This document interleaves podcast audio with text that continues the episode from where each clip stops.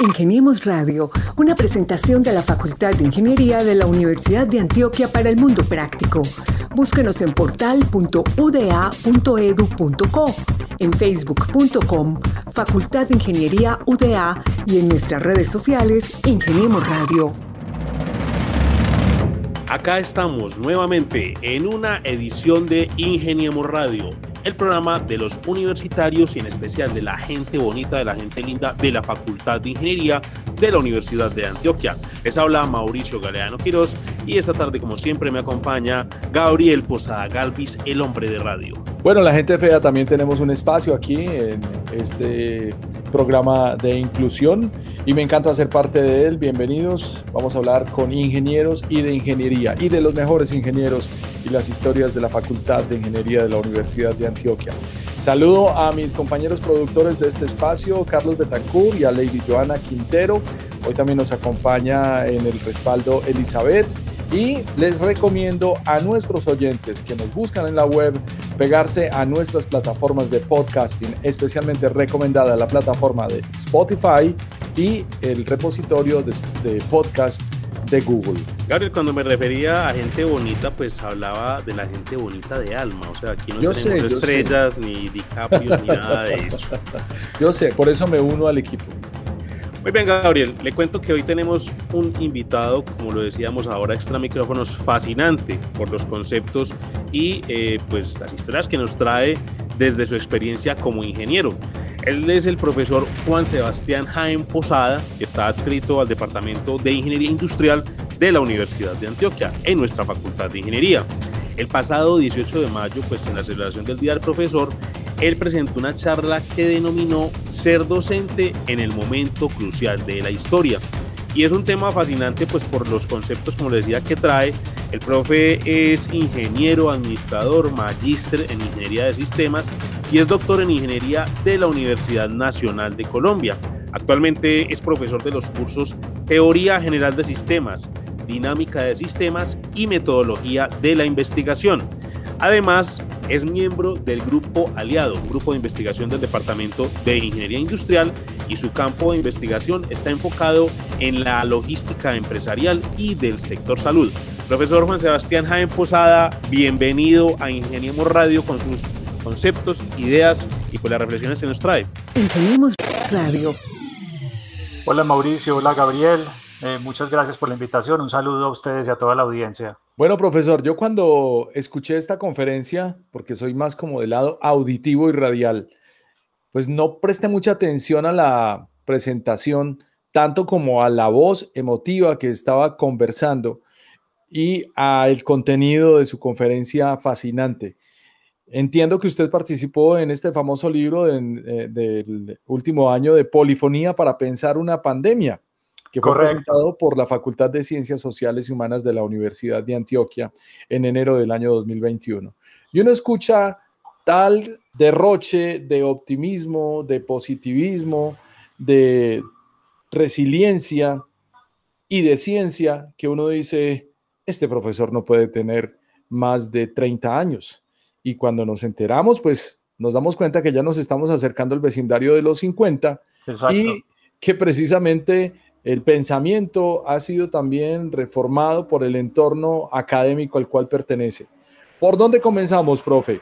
¿Por la pandemia o por, los, o, por las realidades? Sí, no, pues podemos empezar por la pandemia. Y en ese pues sentido, entonces cuéntenos cómo fue que construye ese texto para llegar a este libro, pues que, que surge en medio de esta crisis que ha tocado al mundo y que supuestamente ya después de 18 meses, al parecer estamos saliendo de ella. Correcto.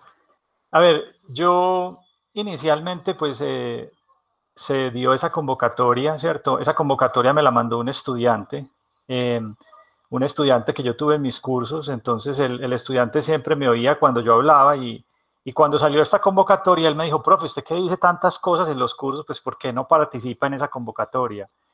Eh, yo, yo fui como, yo tenía pues como mi reserva de participar en esa convocatoria porque yo lo veía muy orientado a las áreas de, la, de las ciencias sociales y humanas. Y entonces estaba como un poco prevenido de que el discurso, pues a veces reduccionista de nosotros, los ingenieros, de pronto no, no, no concursaría y pues pensé que, que, era posible que no, pues de que iba a ser un trabajo y a lo mejor no iba a ser valorado.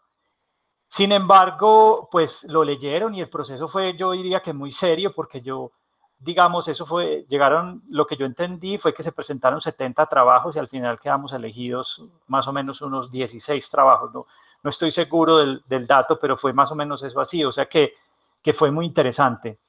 Y yo, y yo llegué a ese texto básicamente como una forma de desahogarme de lo que yo estaba viendo, ¿cierto? Y básicamente lo que yo había visto y lo que yo estaba percibiendo era como, como un mundo que, que tiene tanta tecnología y que tiene tantas cosas, asume una actitud tan negacionista de un problema tan grande, ¿cierto? Y sobre todo, pues ahora Estados Unidos ya tiene su vacuna y la gente pues está saliendo adelante, pero piensen que el año pasado, por esta fecha, Estados Unidos estaba muy mal, negando de que realmente fuera una enfermedad grave eh, y, enfrentando las consecuencias de eso. O sea, digamos, más o menos por este momento estábamos acabando de ver cómo la pandemia estaba arrasando Nueva York, etcétera, etcétera. Y, y lo mismo estaba sucediendo en Europa. O sea, la gente no estaba asumiendo la pandemia de la manera. Y entonces en ese capítulo yo hago una reflexión sobre eso, o sea, cómo cómo las sociedades más ricas y más industrializadas, en vez de tener una actitud pues como científica, pues realmente lo que tuvieron fue una actitud no tan científica y, más bien asociada como al tema de la posverdad. Es decir, eh, mucha gente creía más en una teoría conspirativa de que eso era eh, una cosa china o que Bill Gates nos quería eh, dominar a todos que creer en lo que era la verdad, pues que, que efectivamente sí había un virus que, pues, que había que tener cuidado. Bueno, profe, pero dos de los datos que usted nos arroja ahí corresponden a la realidad paralela de Donald Trump, quien en este momento no está ni presente ni combatiente. Eh, fue el primero que negó la presencia del virus y hablamos de la posverdad porque eh, gracias a él empezamos a hablar de los fake news y creo que esto afectó mucho la credibilidad desde cualquier punto de vista científico, mediático, inclusive hay gente que, que, se muere de coronavirus y nunca reconoció que lo tuvo. Mm, yo creo que esta etapa de la humanidad hay que contextualizarla en el calendario como un momento muy lamentable. Y entendía en, su conferencia, pues que precisamente hay unas ciencias para cada cosa. Cuéntanos un poco sobre la contextualización que usted propone sobre una realidad no lineal. Claro, a ver, eso puede sonar como muy complicado, digamos, para una persona que no, que no maneje este tema. Yo, yo afortunadamente ese día que, que lo presenté al, al, grupo de profesores, yo pude hablar de esa palabra no lineal y, yo sabía exactamente pues que todos me estaban entendiendo lo que estaba diciendo. Pero ¿a qué se refiere, a qué se refiere con una realidad no lineal? Una realidad no lineal significa de que hay cosas que suceden que no son, no son como proporcionales a lo que uno se imagina. E, es decir, por ejemplo, o cuando digamos la causa y el efecto no están juntos inmediatamente. Entonces, por ejemplo, en el caso del ébola, cuando una persona se infecta, a los dos, tres días ya tiene los síntomas y, digamos aparece y es clave de que la enfermedad toma al ser humano completamente y ahí queda, pues, que sucumbe ante la enfermedad. Claro, en el, aquí, exacto, tiempo. Exacto, en el caso del COVID nosotros vemos gente de 80 años que se salva, gente con, con diabetes que se salva, y, pero vemos el joven atlético que no se salva, ¿cierto? Entonces, eso por un lado. Por otro lado está el tema de, de, de, de la, del tiempo, o sea, ¿cierto? El tiempo es una cosa muy importante porque, mira, uno de los elementos más, más complicados del sistema de salud y sobre todo los hospitales, hay una variable que gobierna los hospitales y es la estancia hospitalaria. ¿Qué ejemplo podemos decir? Es como una mesa en un restaurante. Si tú vas a un restaurante y estás sentado dos, tres, cuatro, cinco horas, pues entonces menos personas pueden usar esa mesa, ¿cierto? Pues porque esa mesa está ocupada. Lo mismo sucede en un hospital. Cuando una persona va a un hospital y se queda 14 días, entonces, esos 14 días le quitan el tiempo a otras personas. Por ejemplo, en la León 13, en la León 13 el promedio de estancia hospitalaria es de 7 días, el promedio. Eh, estaba entre, entre 7 y 8 días. Eso quiere decir que en promedio una persona queda 8 días acostada en esa cama. Y entonces tendría una rotación tres veces en el mes, ¿cierto? en, el mes, no, más, más, de tres, más de tres, más de tres veces la rotación de la cama.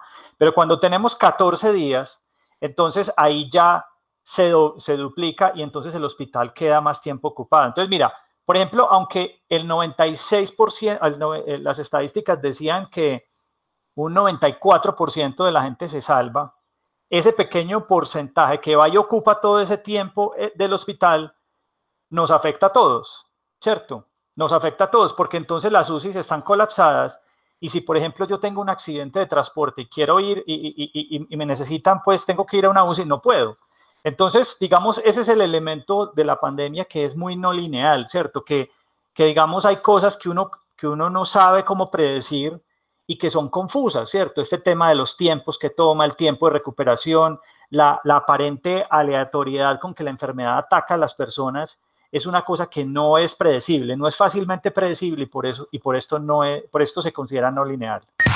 Ingeniemos Radio. Profe, usted también hablaba en el preámbulo de la conferencia de cómo pues las diferentes áreas del conocimiento pueden participar, no sé, en un diagnóstico, una idea, de un propósito y hablaba de los deseos, pero también da una frase contundente donde usted plantea que la ingeniería, a diferencia de otras disciplinas, sin demeritarlas, la ingeniería hace la realidad de esos deseos.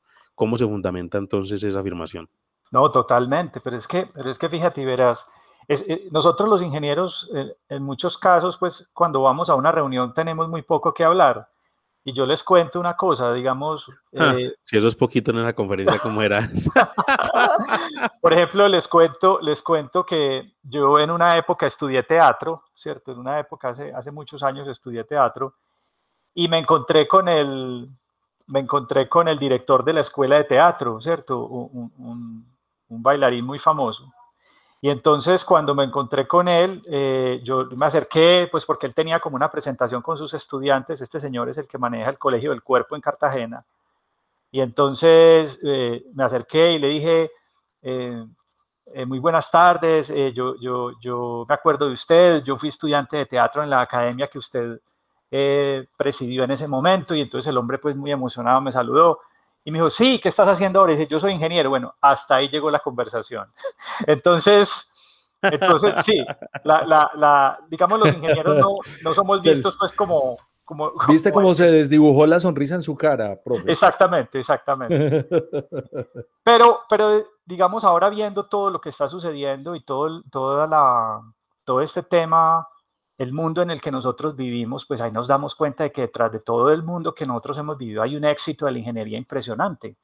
O sea, es imposible uno pensar, por ejemplo, en el Imperio Romano sin pensar, por ejemplo, en el acueducto, ¿cierto? El acueducto que abastecía esa ciudad de Roma y que traía agua de diferentes partes. Claro.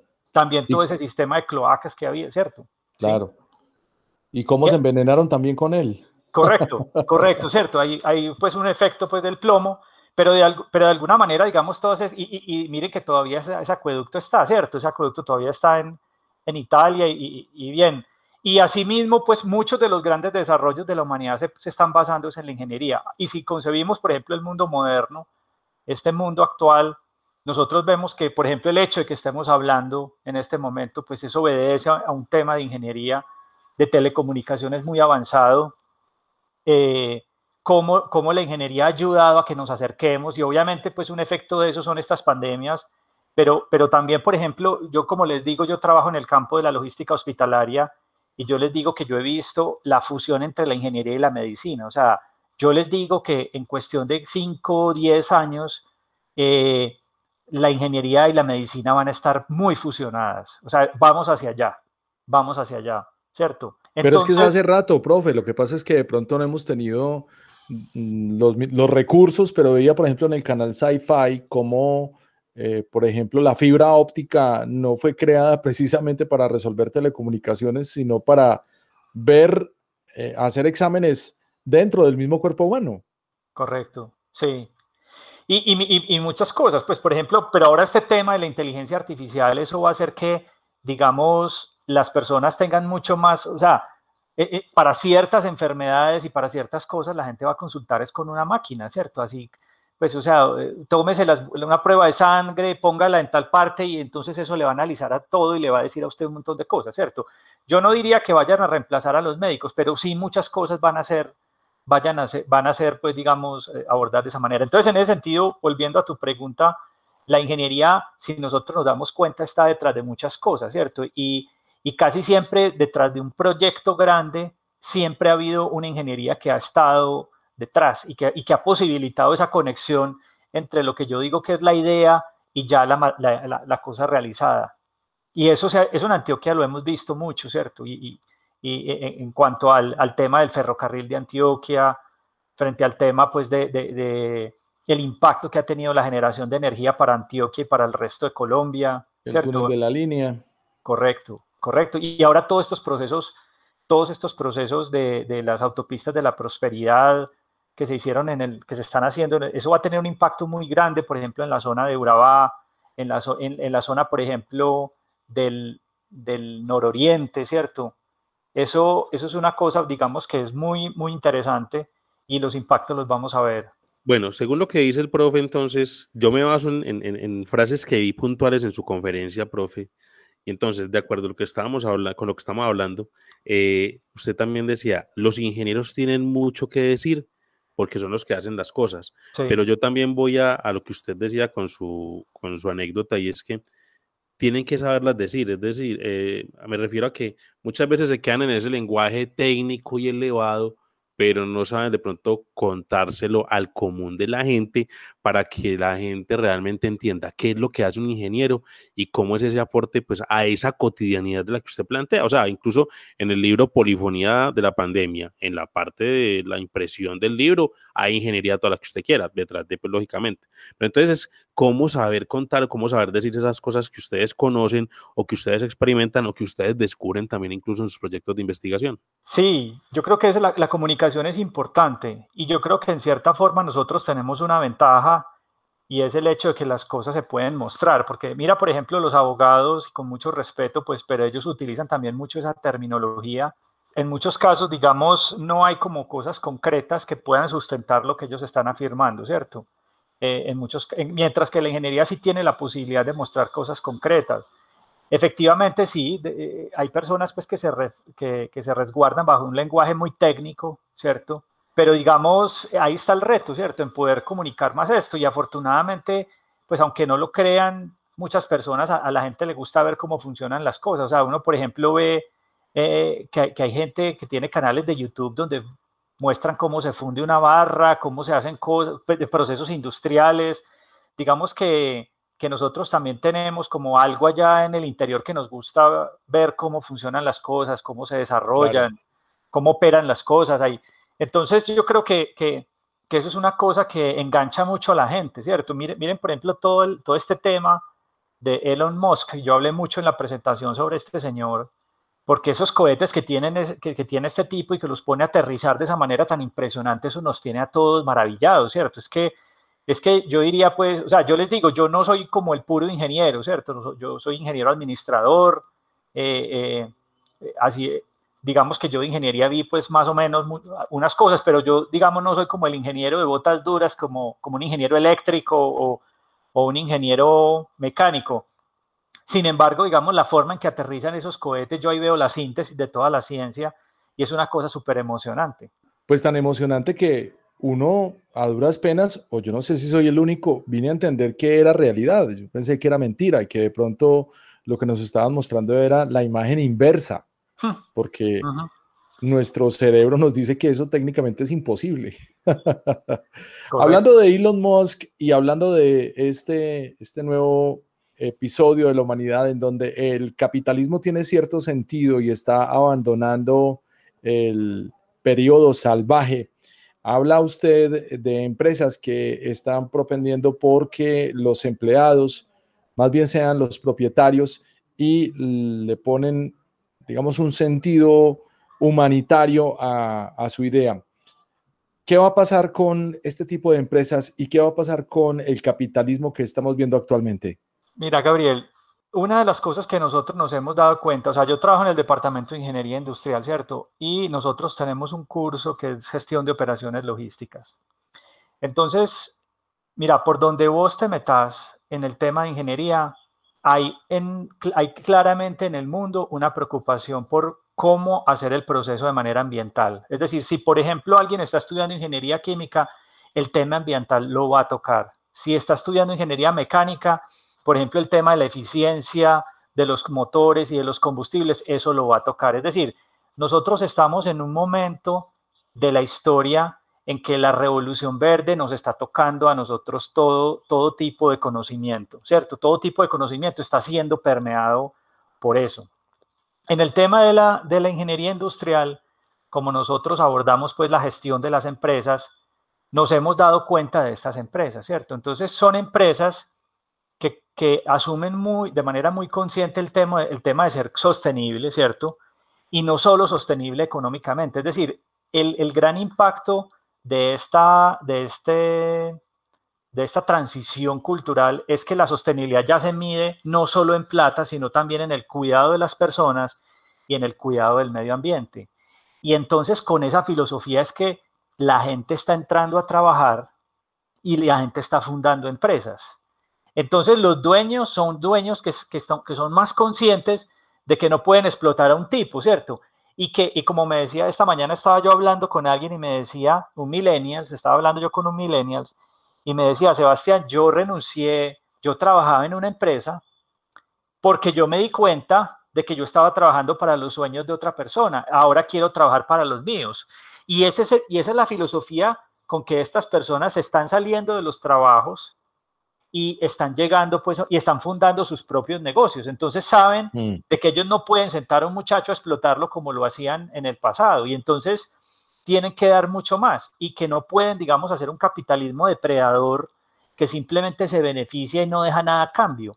Entonces, esa, esa filosofía y como, digámoslo así, como esa moda que esperamos que no sea pues simplemente una moda, sino que, que, que siga, aunque, aunque yo lo que he visto es que esto viene con toda la fuerza, porque las empresas aunque no sea, digamos, digamos, aunque no les interese el medio ambiente ni el cuidado de las personas, lo que se han dado cuenta es que eh, vendiendo que cuidan a las personas y que, y que cuidan al, medio ambiente son más sostenibles económicamente, ¿cierto? O sea, hay, hay, incentivos económicos para hacer eso y es una cosa bien interesante. Ingeniemos Radio.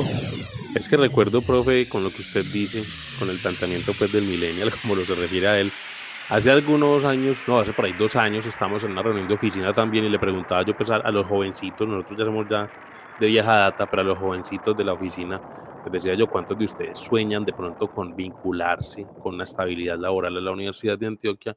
Y pues yo creo que ellos, al menos cuatro o cinco, dijeron, no, yo quiero viajar, yo quiero conocer, yo quiero vivir, que eso lo hablábamos también la vez pasada con Gabriel. Entonces eso también da pie a ese planteamiento que usted hablaba en su conferencia y es cómo servirse en ese nuevo paradigma, servirse del capitalismo y no servir al capitalismo. Y adicionalmente usted planteaba que no hay futuro aburridor, incluso en el campo de la docencia. ¿A qué se refiere usted con eso? Pues eh, eh, me refiero a que, digamos, los temas que hay son muy interesantes. Mira, ahí que tú planteas algo muy tenaz, porque, digamos, los profesores, y eso es en todo el mundo, eso no es solamente en Colombia, los profesores usualmente estamos en el mismo trabajo todo el tiempo, ¿cierto? O sea, los profesores, eh, si uno mira, por ejemplo, eh, un profesor cualquiera, por ejemplo, este Steven Pinker, que es un profesor de Harvard, el tipo ha estado ahí pues 10, 20 años, ¿cierto? Eh, pero fuera de eso, eso, eso, va, eso va desapareciendo. ¿A qué me refiero con, con este tema? A que, digamos, el mundo que, que, que, que está en el futuro se ve muy interesante. O sea, yo ponía en la presentación algunos ejemplos primero pues empezamos con los viajes espaciales, pero después viene el tema de la, super, de la computación cuántica. O sea, si ustedes se han dado cuenta, pues están haciendo computadores que son capaces de resolver problemas de, de una manera pues muy, muy, muy, muy impresionante. Si nosotros lo que estamos viendo ahora es la revolución de los computadores viejos, imagínense cómo será con computadores cuánticos, o sea, la capacidad de crear nuevos compuestos, de analizar muchas cosas. Por otro lado está el tema de las telecomunicaciones. Ese tema cuántico también va a afectar las comunicaciones, ya lo está haciendo, de forma de que sean, de que nos podamos comunicar pues, de una manera mucho más rápida, mucho más, mucho más precisa, digamos, con mucho más segura. Viene todo este tema de la inteligencia artificial, que es una cosa pues realmente Eso es una cosa revolucionaria, ¿cierto? Lo que se va a poder hacer con la inteligencia artificial. Eh, eh, muchos procesos van a ser automatizados, muchos procesos. Miren, miren yo les cuento una anécdota, o sea, eh, de pronto ustedes conocen ese juego chino que se llama Go, ¿cierto? Es un juego que es muy difícil, dicen que es muy difícil jugarlo, que es mucho más difícil que el ajedrez. Y sin embargo, hay un, hay un software que venció al campeón del mundo, uno de los campeones pues, más, más importantes. Hicieron cinco juegos, cuatro los ganó la máquina y uno lo ganó el, el, el, campeón coreano. Y este campeón pues dijo, él se retiró después de que fue vencido por esta máquina, se retiró porque dijo que él ya no, ya no veía que él podía pues como superar a nadie más. Entonces él se retiró de, de, de esto. Pero, pero digamos ese tema, o sea, si un computador puede aprender a jugar a un juego de ese estilo, pues puede también ayudar a resolver muchos problemas, ¿cierto? Muchos problemas pueden incluso encontrar cosas que, digamos, una mente humana no es capaz de dimensionar, pero, digamos, la máquina sí puede, y, por ejemplo, encontrar soluciones, a problemas, o sea, encontrar diagnósticos a enfermedades que no, que no se conocen, eso por un lado. Y muchas otras cosas, manejar la complejidad. Por ejemplo, piensen algo así como la semaforización de Medellín. Nosotros nos hemos dado cuenta de que, por ejemplo, hay semáforos que están en rojo y, todo está vacío, ¿cierto? Que eh, digamos, si tuviéramos algo inteligente, podríamos tener un sistema que realmente regule los semáforos de acuerdo a la cantidad de carros que están esperando y, digamos que tenga una función objetivo de que, de que todo el mundo llegue más rápido a la casa, ¿cierto? Entonces, si nosotros vemos todas esas posibilidades técnicas, por otro lado está la, la nanotecnología, y así, muchas, muchas, muchas fuentes. Entonces yo creo que uno ser profesor en este momento es muy interesante porque digamos hay un mundo para descubrir y hay historias muy, muy interesantes para contar y entonces me parece que es muy chévere, ¿cierto? Cómo, cómo nosotros nos vamos a enfrentar a esa, a esa tecnología y cómo esa tecnología nueva la vamos a traer a nuestros cursos. Eso, eso yo creo que es fascinante. Qué buena conversación, profe. Y hay que buscar el libro Polifonía para pensar una pandemia en la que nuestro invitado, el profesor Juan Sebastián Posada, adscrito al Departamento de Ingeniería Industrial de la Universidad de Antioquia, aporta su pensamiento en voz alta. Profe, Se escuchándolo, bueno, lo necesito. En PDF. Me sirve. Profe, escuchándolo hablar de todo esto, mm, ya llegamos a esa realidad. Estamos hablando de la no color economy, es decir, una economía sin colores. Eh, no color determina eh, en que, pues, que la gente obrera en los Estados Unidos es gente que usa overall, por lo tanto son los de, los de cuello azul, y los ejecutivos son los de cuello blanco, pero vamos a vivir una economía no color, es decir, sin collar. Eh, todo esto que usted está planteando está sucediendo ya. Las computadoras cuánticas, por ejemplo, de, del ITM están en este momento haciendo operaciones, incluso buscando soluciones para el COVID-19. Pero quería preguntarle ¿Cuáles son las ciencias que describen el hacer en una situación como esta? A ver, yo pienso que todas las ingenierías, si entiendo bien tu pregunta, o sea, todas las ingenierías tienen, tienen digamos, una, una aproximación a la realidad, ¿cierto? Eh, desde la ingeniería industrial, o sea, nosotros somos la organización del trabajo, ¿cierto? La ingeniería industrial básicamente es la organización del trabajo. Y de alguna manera la ingeniería industrial antes era pues como como una especie de integrar el ser humano a la máquina, y ustedes se acuerdan de esa película de Chaplin, pues que, el, que, esa es la parte triste de la ingeniería industrial, a una ingeniería industrial pues que es mucho más humana y que realmente hace que los sistemas industriales sirvan al hombre y, no mm. que, y, no que y no que el hombre sirva a los sistemas industriales. Tiempos eh, modernos, se llama la película de Chaplin. Exacto, es, es una película que describe muy bien cómo, cómo, la ingeniería industrial en cierta forma se volvió un, un mecanismo de la explotación también, ¿cierto? Eh, pero ahora, digamos, la, la ingeniería como tal, desde todos sus aspectos, desde todos sus aspectos, nos está llevando a lo que se llama la cuarta revolución industrial, ¿cierto? Que es una revolución en, donde la producción tiene que, eh, se habla mucho de la, de la digitalización, se habla mucho también de la, de la impresión 3D, se habla mucho de la automatización, de hecho, pues se piensa que eso va a quitar muchos trabajos, ¿cierto? Pero esa, es la duda que siempre se ha tenido, ¿cierto? Que, pero recuerden que, que, cuando se hacen estos cambios disruptivos no se, no es que se acaba el trabajo, sino que se crean otros trabajos, pero efectivamente sí, sí hay una transformación. Entonces, desde esa perspectiva, yo creo que, que, la, que la ingeniería en general como que es, una, es un eje transversal de la humanidad, porque, porque digamos, esta humanidad con, con todo lo que puede ver por Internet, porque es que por Internet nosotros podemos ver muchas cosas, o sea, vean, vean que estos muchachos, estos millennials están viendo al mundo como no lo vimos nosotros, ¿cierto? Yo no, Hoy en pues hay canales ahora donde un tipo pues muestra cómo es su casa, ¿cierto?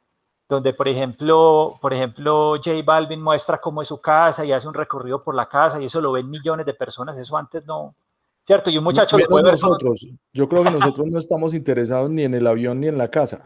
Correcto. Pero piensa, piensa, por ejemplo, y lo puede ver desde su teléfono, ¿cierto? Entonces, eso es una cosa muy, es muy tenaz y con eso van se van a dar muchos sueños y se van a dar muchas ideas, pero lo que sí tiene que, yo pienso, entender los millennials es que todo eso tiene que pasar en cierta forma por la ingeniería, ¿cierto? O sea, detrás de un clic hay mucha ingeniería y eso es una cosa que, que yo creo que es importante que los seres humanos y que los profesores nosotros le, ayudemos a los estudiantes, porque es que de alguna manera ellos están viendo un mundo muy mágico mientras que a nosotros nos ha tocado la transición. Entonces nosotros sabemos que ese mundo mágico tiene, tiene unas cosas que hay que lograr y que hay que aprender, ¿cierto? Entonces, entonces las cosas no salen como un conejo de un sombrero, ¿cierto? Eso, eso detrás hay una ciencia y, y, ahí es donde la ingeniería tiene que, ahí es donde es importante pues mostrar cómo, cómo, es el, cómo se hacen las cosas, ¿cierto? Cómo se programa, cómo se logra un material nuevo, cómo se logra,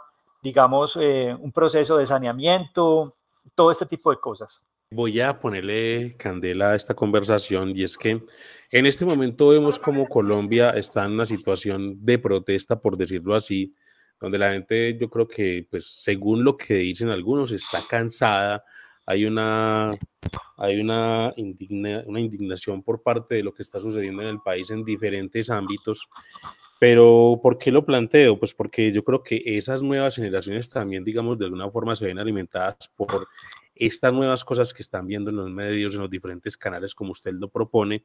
Y con esto voy a ese otro paradigma que usted proponía en su conversación o en su charla, y era cuidar a la gente para que la gente cuide el planeta. Pero si uno ve, por ejemplo, en Colombia, pues las condiciones laborales no son de cuidar del todo a la gente. No lo digo en todas las empresas, no generalizo, pero puede ser que también entonces los jóvenes al ver esas referencias en otras partes del mundo, al poder viajar a otras partes del mundo, como usted lo decía también al inicio de su conversación, y es que hoy en día tenemos la facilidad de ir a otras partes del mundo que, por ejemplo, nuestros abuelos, nuestros padres no tuvieron ese tipo de oportunidades. Nosotros como Facultad de Ingeniería estamos enviando a nuestros estudiantes a hacer dobles titulaciones y pasantías en el extranjero. Se están quedando allá por, no sé, la calidad de vida, la seguridad o el orden público más calmado, porque tienen mejor remuneración. Entonces, ¿Qué puede pasar con ese paradigma acá en nuestro país, pero también a nivel mundial? Claro, es que piensa, piensa precisamente eso, o sea, piensa que, que, esta generación, o sea, Colombia, recuerden que alguien, un político, decía que Colombia era el, cierto, que Bogotá era el, eh, que Colombia era como el Tíbet de Sudamérica, pues yo no estoy de acuerdo con eso, ¿cierto? No, no, no estoy de acuerdo con eso. Entonces, eh, yo no estoy de acuerdo con que Colombia sea pues el Tíbet de Sudamérica, pero Colombia sí fue un país muy aislado, ¿cierto? Colombia fue un país muy aislado y fue aislado en cierta forma de manera, de manera deliberada, ¿cierto? Eh, pero me gustaría entender en qué momento decían que era el Tíbet de Colombia. ¿Era tanto el humero?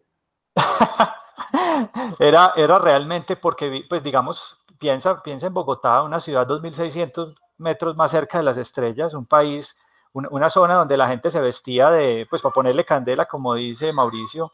Ah, lo que, pasa es que es otro país. Sí, gente que se vestía de ingleses y, las casas eran de estilo inglés y la gente sentía que vivía en un mundo inglés y, y digamos, de y veían con desprecio a lo que ellos llamaban los calentanos, ¿cierto? Entonces, entonces digamos, ese país, ese país fue un país muy idealizado pensando en, pensando en, en otras realidades y tratando de convertir ese altiplano cundiboyacense en, un, en, en, los campos de Yorkshire o una cosa así, o Escocia, ¿sí me entiendes? O en Dinamarca.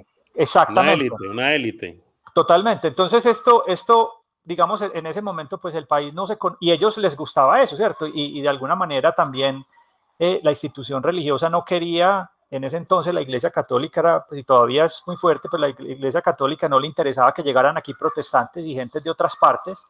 Entonces, digamos, el país era muy aislado, muy aislado. Además de eso, la geografía, ustedes saben que pues ahora el 70% de la población en Colombia vive en las montañas y eso, y, la, pero desde hace tiempo pues hemos vivido en las montañas por condiciones muy especiales y una de ellas es que nosotros somos hijos de españoles y los cultivos de ellos funcionan hasta a partir de mil, 1800 metros, ¿cierto?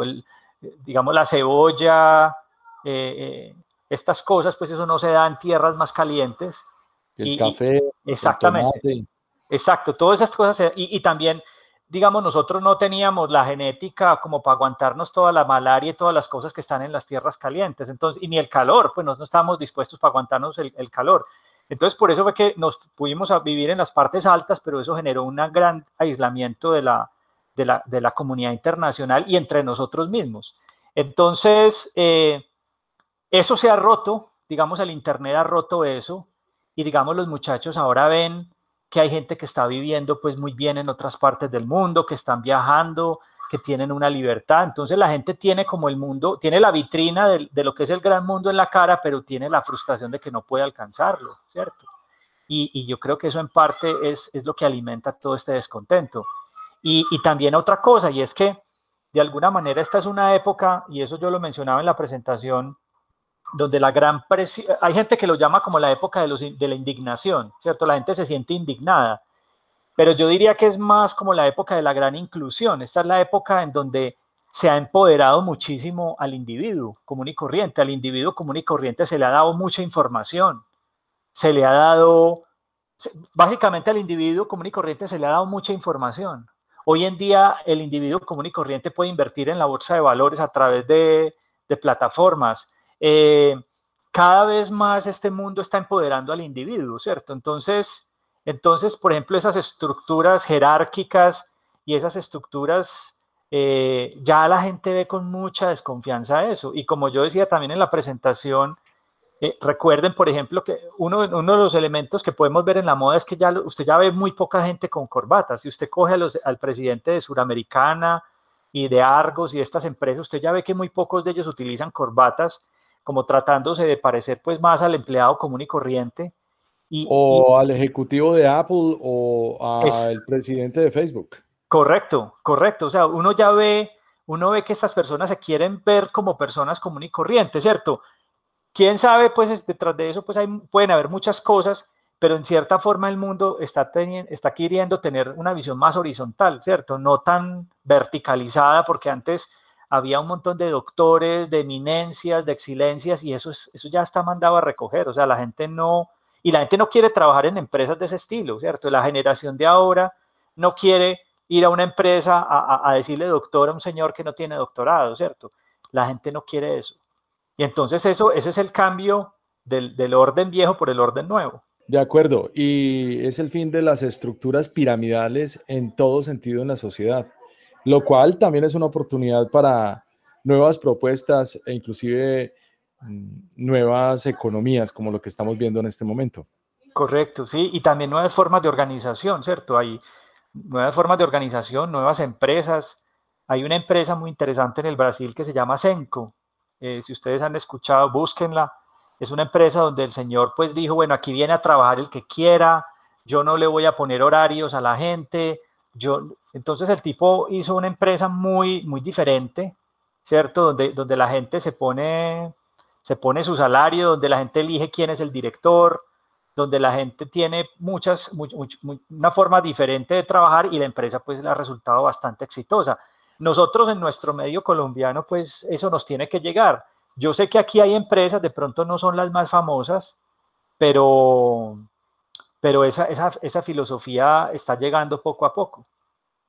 Sobre todo en empresas eh, tecnológicas que vienen desarrollándose sobre el modelo Google. Y quiero contarle que yo tuve la oportunidad de trabajar en la empresa en donde nació esa, eh, esa idea, que era precisamente Yahoo en Silicon Valley. Así que no estamos muy lejos de esa realidad. Profe, usted también hacía un análisis de los países que mejor han manejado la pandemia. ¿Nos quiere contar un poco? Claro, yo, yo digamos, eh, hablé sobre al, al, principio, ¿cierto? Y a ver, lo por ejemplo, tú mencionabas algo en la, eh, cuando estabas hablando ahora de que el tema de Donald Trump impactó mucho. De alguna manera, digamos, la respuesta a la pandemia en buena parte se, le debe a cómo, la, cómo fue Estados Unidos. O sea, si Estados Unidos, el gobierno, eh, si por ejemplo Barack Obama hubiera sido el presidente, la pandemia en todo el mundo hubiera sido diferente, hubiera sido totalmente diferente. Pienso lo mismo todo el tiempo. Entonces, eh, pero entonces, digamos inicialmente, a ver, Estados Unidos es un país, es un país, es un país muy grande, ¿cierto? Es un país muy grande. Eh, es un país que tiene muchas cosas, pero es un país que en cierta forma no ha vivido los rigores de, que han vivido Europa, ¿cierto? Estados Unidos es un continente nuevo, donde la gente nunca ha tenido, pues fuera la, la guerra civil que tuvieron ellos, pues, por, eh, eh, hacia los 1850, no han tenido mayores conflictos, nunca han sido invadidos, las guerras que han tenido han sido menores, pues ustedes saben que, y las han ganado. Entonces, digamos, la gente en Estados Unidos no han tenido como situaciones muy, muy, muy, muy difíciles fuera de la tumbada de las torres. Entonces, ellos, ellos eh, obviamente tienen desastres naturales, pero esos son muy localizados. Por ejemplo, los que viven en el centro del país les toca pues aguantarse uno que otro tornado de vez en cuando, pero esos tornados atacan de una manera muy local. De resto, pues no hay como mayores cosas, no hay mayores cosas. Si usted va a ver, por ejemplo, al contrario, usted va a ver, por ejemplo, Japón. Japón es un país azotado por los desastres naturales, ¿cierto?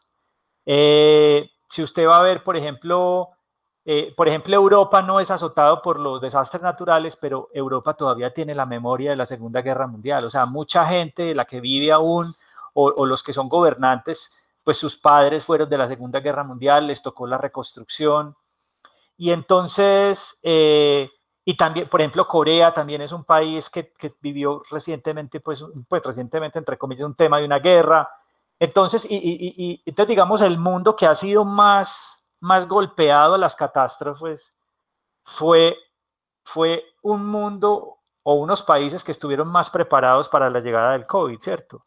Corea, por ejemplo, tuvo la, primera epidemia del, SARS y entonces ellos solitos tuvieron que salir adelante con las vacunas. Entonces, digamos, en cierta forma, la gente de Estados Unidos son personas que no les ha tocado vivir tantas tragedias y tantas cosas, y entonces la gente está como acostumbrada de que eso solamente lo ven en Hollywood, ¿cierto? Y entonces cuando pasa en la vida real em, empiezan a ver toda una cantidad de, negaciones y posverdades. Mientras que la gente que, por ejemplo, la gente que está en el Japón sabe que un tsunami sí puede pasar, ¿cierto? Y, puede, y, sabe, que, y sabe que un terremoto puede pasar. Y lo mismo la gente de China, o sea, eh, otra cosa que es muy paradójica es que los regímenes más totalitarios son los que eh, reaccionaron más rápido, ¿cierto? Entonces China, de China pues no sabemos mucho, ¿cierto? No sabemos si, lo que pasó realmente sí pasó a la magnitud que pasó o, o que no pasó, pero pues digamos en esas, en esas, eh, en esas eh, geografías y en esos países donde hubo, donde hubo regímenes totalitarios pues lograron controlar la cosa mucho más fácil, mientras que donde hay democracia, pues entonces ahí de alguna manera la democracia permitió como ciertas ambigüedades, a no ser que tuvieran, por ejemplo, por ejemplo, gobernantes muy, muy interesantes. Entonces ustedes saben que Angela Merkel es una señora que tiene un doctorado en química cuántica, no sé si lo, si lo sabían. Entonces es una señora pues que no se va a poner a, a, a pelear contra la ciencia.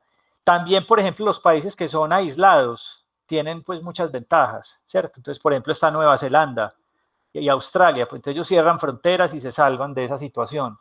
También en países donde hay mujeres, eso es, otra, eso es, una cosa interesante, ¿cierto? Donde los gobernantes eran mujeres, pues digamos como que se pusieron, se pusieron las pilas con esto. Pero en términos generales, yo diría que los países que son más, que, que fueron más expuestos de manera tradicional a catástrofes y a y a regímenes donde, donde, donde impera un espíritu colectivo, son los países que mejor les fue. En el país, por ejemplo, del individualismo y en el país de la de, donde todo el mundo hace lo que quiera y, que yo tengo mi libertad, pues entonces ahí es donde, donde la pandemia pegó más duro, ¿cierto? Entonces, y eso, y eso es una cosa que yo rescato en ese texto, pues, ¿cómo, cómo es esto tan paradójico? Porque supuestamente nosotros somos la, la cultura más libre, la cultura más rica, la cultura más científica, y sin embargo, cuando viene una cosa de estas, lo que hacemos es asumir una actitud que no es absolutamente pues, científica. Entonces, en ese texto yo llamo mucho que, hay, que es necesario pues como una alfabetización científica, ¿cierto? Que no creamos que todo sale como un conejo de un sombrero por arte de magia. Interesantes esos conceptos, profe. Eh, yo quiero que usted amplíe un poco. Ahorita decía que, por ejemplo, que al ciudadano del común se le ha dado más información, se le han dado, digamos, de alguna forma también ciertas libertades en el sentido de que, pues, ha cambiado la dinámica laboral, se ha vuelto más emprendedor, entre otras eh, bondades. Pero usted planteaba, por ejemplo, en que ya estamos en una era del postcapitalismo, donde hay unos ideales de inclusión. Eh, ¿Cómo se puede plantear, por ejemplo, eso en una realidad como la nuestra, como la colombiana? Yo creo que en Colombia también se ha dado muchísimo eso. Eh, yo no sé si ustedes conocen, hay una plataforma que sacó la Bolsa de Valores de Colombia que se llama A2 Censo. Esa es una plataforma en la cual periódicamente entran empresas no, ahí. Esa no la he escuchado. Sí, la pueden buscar. Esa plataforma cada cierto tiempo ponen una empresa y esa empresa plantea un proyecto de inversión y usted puede invertir desde 200 mil pesos ahí. Entonces, de alguna manera, nosotros, el país está abriendo y, hay una cantidad de proyectos. Hay una cantidad de proyectos de inversión que ustedes desde montos muy pequeños pueden empezar a meterse en eso, ¿cierto? Eh, ya uno ve, por ejemplo, en YouTube canales de, muchachos colombianos enseñando cómo negociar en la bolsa, de cómo entrar a la bolsa, cómo comprar acciones de la bolsa de valores de, Nueva York, pues. Eh, yo siento que esa tecnología que está entrando está ayudando muchísimo a que los estudiantes, las personas jóvenes, pues estén mucho más informadas. Adicionalmente, todo este tema, este tema ambiental, la gente ya no quiere empresas que voten, que voten eh, pues eh, una, chimenea pues con, gas, con gas, la gente quiere otro tipo de cosas, ¿cierto? La gente no quiere ver más desiertos. Obviamente nosotros estamos en una inercia de un capitalismo muy salvaje, ¿cierto? Obviamente que si, nosotros vamos, por ejemplo, a ciertas ciudades industriales de Colombia, lo que vemos, a ciertos municipios industrializados, por ejemplo, el Valle de la Urrá, Itagüí, lo que vamos a ver es puras fábricas y realmente muy pocos árboles. Pero eso cada vez más ha, demandado, ha cambiado yo los invito a que ustedes cojan, por ejemplo, una foto antigua de Medellín y yo les aseguro que hay más árboles ahora que antes. Si ustedes miran, por ejemplo, tomen una foto de Carlos R. Restrepo y mire dónde, cuándo hay más árboles. Hay más árboles ahora de los que había antes. Si ustedes ven una foto de los 70, a finales de los 70 de Carlos R. Restrepo, ustedes no van a ver un árbol. Ahora hay más árboles. Eh, lo, mismo, lo mismo en muchas partes de Medellín, hay muchos más árboles. Eh, yo creo que todo este proceso, este proceso de inclusión, mire, por ejemplo, una cosa, yo recuerdo que, una persona que estuve a cargo de ese proceso eh, me contaba que cuando ellos querían, una persona que trabajaba en la, en la Secretaría de Movilidad estuvo al frente del tema de, la, de, de, las bicicletas aquí en la ciudad de Medellín. Y entonces unas personas le decían, pero ¿cómo vas a poner bicicletas? Eso se las van a robar, eso se las van... Y no, mire, pusieron las bicicletas y funcionan y no se las han robado, pues no se han acabado, pues más del uso, pero, pero, pero no. E, es, es una cosa de empezar a tratar al, al, individuo, es una filosofía que se ha venido implantando desde hace tiempo, pero va, o sea, crean que eso va. Y, y, y cada vez va a ser más difícil vivir con la, con la percepción de que a alguien le está yendo muy mal. O sea, nosotros en, en cierta forma vivimos en nuestra burbuja pero, pero, pero miren que de, una situación como la que estamos viviendo actualmente ya se van, ya se van generando muchas concesiones, ¿cierto? Em, esto, esto, esto realmente se está cambiando. Y, y, como les digo, eso está llegando mucho a las empresas. Y si las empresas no se vuelven atractivas, no van a tener trabajadores. Es, es, es así, es así, no van a tener trabajadores calificados, los mejores pagados digamos, a mucha gente antes se le podía mantener con un sueldo súper super grande, pero ahora, digamos, la, las personas, las personas eh, ya tienen otras cosas en la cabeza, o sea, ya no tienen la idea de simplemente tener pues mucha cantidad de dinero en el banco y tener un montón de gente trabajando para ellos, ya, ya hay otros ideales que están motivando a la gente y, y aquí es donde vuelvo yo a que este es un momento muy interesante para ser profesor, porque porque nosotros estamos contribuyendo o deberíamos contribuir a que, a que ese mundo vaya en esa dirección. Yo pienso que un, mundo donde, donde se supere al, capitalismo, donde el capitalismo sea más bien una, una herramienta más que un medio en sí mismo o que nosotros seamos manipulados por el capitalismo es una cosa muy interesante. No, al profe, pues finalmente yo quería, pues, eh, desde la experiencia, desde ese recorrido que tiene y desde estos planteamientos que son plasmados, reitero, en el libro Polifonía para pensar una pandemia, lógicamente también desde lo que le dice a los estudiantes es, usted habla cosas muy importantes, muy interesantes, muy fundamentales en la formación que van más allá de solamente la ingeniería. ¿Cuál sería ese mensaje para el profesor universitario que se está enfrentando a esa cultura de los millennials que muchos dicen es que no quieren hacer nada, es que son ninis, no, es que ya están pensando de otra manera y que, como usted lo plantea hace un momento, no quieren estar metidos en una fábrica, no quieren estar sometidos a unas horas esclavizantes, sino que quieren vivir la vida. A ver, yo, yo, a ver, yo he sentido también lo mismo, ¿cierto? O sea, pero lo que yo he sentido es que, que ese sí es un problema que tenemos digamos, algunos ingenieros, y es que, que no somos capaces como de mostrar interesante lo que estamos haciendo, o sea, como el para qué de todo esto, ¿cierto? O sea, porque a la gente lo ponen a estudiar, por ejemplo, química 1, y entonces usted ve estequiometría y ve esas cosas, y eso ve un montón de ecuaciones y fórmulas o campos electromagnéticos, y, y, entonces eso se queda ahí mismo y, digamos que ahí lo más emocionante es la erudición del profesor, ¿cierto? Pero, pero, pero eso ya no, no es lo que lo motiva a uno. Yo creo, que lo, yo creo que lo que uno tiene que hacer para que el estudiante le responda más es precisamente mostrarle que ese conocimiento le va a servir en la construcción de su libertad, ¿cierto?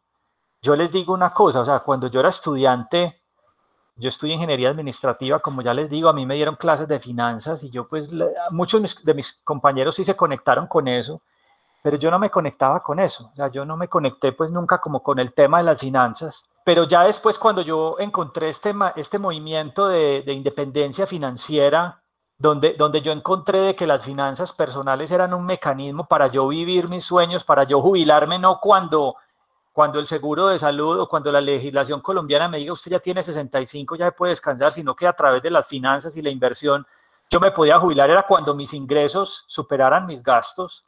Ahí fue cuando yo, yo dije, no, esto es importante, ¿cierto? Esto, esto sí vale la pena, ¿cierto? Entonces yo creo que es eso, o sea, yo creo que lo que tenemos que hacer los profesores ahora, y, ahora yo no les digo pues que yo soy el mejor en hacer esto, ¿cierto? pero, pero es una reflexión, es un reto que yo también tengo, es, es mostrarles cómo esto que estamos enseñando les va a permitir a ellos es alcanzar sus sueños. Eso es como lo, que yo, lo que yo pienso que tenemos que hacerlo, ¿cierto? Eh, es, es cómo eso les va a dar a ellos más libertad, cómo eso les va a ayudar a ellos a ser más conscientes y a navegar más ese mundo de libertad. Eh, obviamente con responsabilidad, pero, pero yo creo que esa es como la gran, eso es como lo que nosotros tenemos que bregar a hacer, ¿cierto? Si, si yo doy, por ejemplo, clase de, de finanzas y, yo lo que hago es coger a los estudiantes y, y, rajarlos con la TIR y todo eso, pues yo creo que ahí la gente no va a responder a eso. Yo creo que si más bien si uno plantea, bueno, usted imagínese que tiene un negocio que usted quiere vivir, ta, ta, ta, ta, ta, yo creo que ahí la gente se conecta más. Y lo mismo, y lo mismo pues en todas las otras áreas. Eh, yo, por ejemplo, a los estudiantes les hablo mucho como, como a futuros. Yo les digo, yo sé que ustedes en cinco años van a estar manejando gente. Y eso es como, esa es con la idea. O sea, yo, yo cuando le doy clase a ciertos estudiantes que están en los semestres superiores, yo los, yo, yo, yo los trato como si fueran los, em, los empresarios del, del, mañana y les pongo la responsabilidad. Yo les digo, vea, ustedes en este momento están muy arrancados, no tienen un peso, no tienen plata, no dan un peso por, por, por ustedes mismos pero créanme que en cuestión de tres, cuatro años ustedes están manejando gente y ustedes están tomando, y entonces van a hacer, ¿qué es lo que van a hacer? Y, y, y, y bueno, yo ya llevo 10 años en la universidad y ya me ha tocado ver precisamente estudiantes así, pues conocer egresados que ya, ya, manejan, ya manejan personas. Y entonces yo creo que ahí es una cosa bien interesante. Entonces, como para, para responder, yo creo que nosotros tenemos que coger ese conocimiento y mostrarles a ellos cómo ese conocimiento es una fuente de libertad y felicidad, porque, porque si no, lo que estamos haciendo es... es, es, Mano de obra calificada. Correcto, correcto. Y para, y para trabajar para los sueños de otros, ¿cierto? Y que, y que, y que, el, que el estudiante no se conecta con eso. El estudiante no se conecta con eso. Yo creo que nosotros tenemos mucho, tenemos que avanzar pues mucho también en el tema de la evaluación, ¿cierto? Porque, digamos, las notas ya no lo dicen todo, pues las notas no lo dicen todo. Entonces ese es un aspecto que tenemos que avanzar. Y si no, pregúnteselo a Elon Musk. Correcto. La pandemia producida por el COVID-19 deja una multiplicidad de agendas abiertas en todos los ámbitos del conocimiento y del lazo social, del asombro al terror. Se ha tejido una colcha de retazos, de provocaciones, problemas, quejas ahogadas, preguntas. El estatus mismo de nuestra seguridad ontológica se ha movido del lugar en el que acostumbrábamos a visitarlo. El libro en el que participa nuestro profesor pretende cumplir una función básica de lo humano, nombrar lo que acontece para objetivarlo, ponerlo enfrente y darle algún tipo de sentido, en este caso a una experiencia que no tiene tal desde los lugares y las experiencias sabidas y que hay que intentar decir con lo que contamos del lenguaje. Profe, pues maravillosa su participación ya tengo el libro, en este rato lo logré eh, descargar del el repositorio digital de la biblioteca de la Universidad de Antioquia. Muchas gracias, don Mauricio, por compartírmelo y nos encanta esta conversación. Esperemos que se repita pronto porque tenemos más que hablar de esta transformación digital que estamos viviendo. Sí, Gabriel, muchísimas gracias. Mauricio, muchas gracias pues por invitarme. Eh, yo pienso pues ese libro, eh, estén pendientes porque va a salir el segundo tomo va a salir como el segundo tomo de ese libro. En ese libro se va a hablar muchas cosas de la, en el libro pues que, que tienes en este momento, se hablan muchas cosas de la pandemia en ese momento. De pronto no vas a encontrar como, como reflexiones tan optimistas en ese libro, eh, porque digamos, es desde muchas visiones, ¿cierto? Yo soy una entre tantas visiones, por eso el libro llama Polifonía, Vamos a ver esta segunda entrega, qué es lo que trae. Entonces, para que estén también pendientes de esta segunda entrega, que probablemente va a salir ya hacia el final del año. De todos modos, pues yo, yo quiero, pues como recordarles que, que pues, que entre, el, entre un deseo y el hecho está la ingeniería y, y, esto es un tema apasionante. Hay que ver cómo hacemos que los estudiantes y, la gente en general se apasione por la ingeniería y, y entiendan que, que tenemos un, un papel muy importante que cumplir. Al profesor Juan Sebastián Jaén Posada, pues muchas gracias por estar con nosotros en Ingeniemos Radio y como dice Gabriel, tenemos pendiente más conversaciones. Los ingenieros tienen mucho que decir porque hacen cosas fascinantes. Así yo creo que podríamos puntualizar esa frase del profe Juan Sebastián.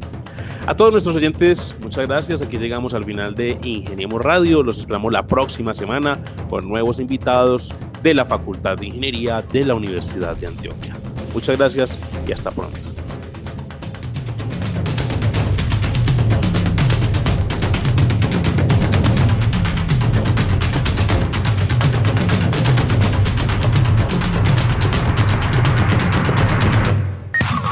Ingeniemos Radio, una presentación de la Facultad de Ingeniería de la Universidad de Antioquia para el mundo práctico. Búsquenos en portal.uda.edu.co, en facebook.com, Facultad de Ingeniería UDA y en nuestras redes sociales Ingeniemos Radio.